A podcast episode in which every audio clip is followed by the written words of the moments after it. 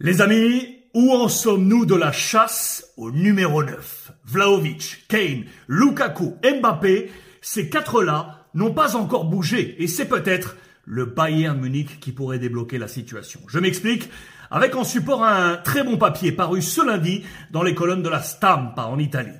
Le Bayern Munich aurait donc décidé de congeler la négociation avec Tottenham pour Harry Kane, pourtant sa cible numéro 1, pour se tourner vers Vlaovic de la Juventus. Et cette dernière n'en attendait pas moins, car les Turinois sont englués depuis des jours avec Chelsea dans leur tentative de troc. L'idée, je vous le rappelle, était 1. d'envoyer Vlaovic à Chelsea et 2.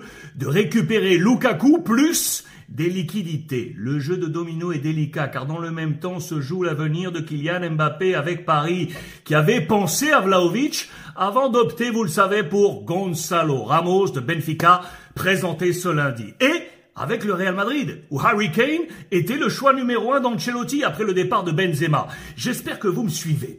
Vlaovic figurait déjà depuis plusieurs mois sur les tablettes du Bayern Munich, mais la piste avait été refroidie avec l'arrivée de Thomas Tuchel, qui lui voulait Harry Kane. Mais voilà, il y a quelques heures, Tottenham a rejeté la nouvelle offre du Bayern de 86 millions de livres, environ 100 millions d'euros, et les Allemands de se demander que faire. Augmenter une nouvelle fois l'offre? Ou changer d'objectif.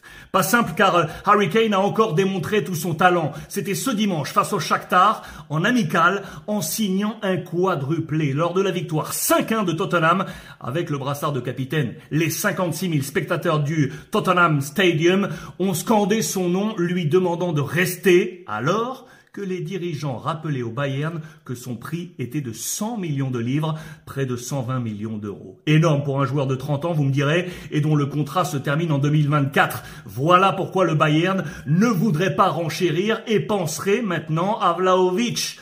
La semaine qui vient de s'ouvrir sera décisive.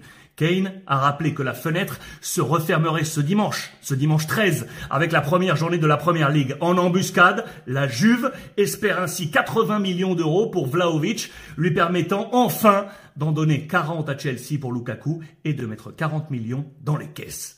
Le Bayern va-t-il faire tomber le premier domino?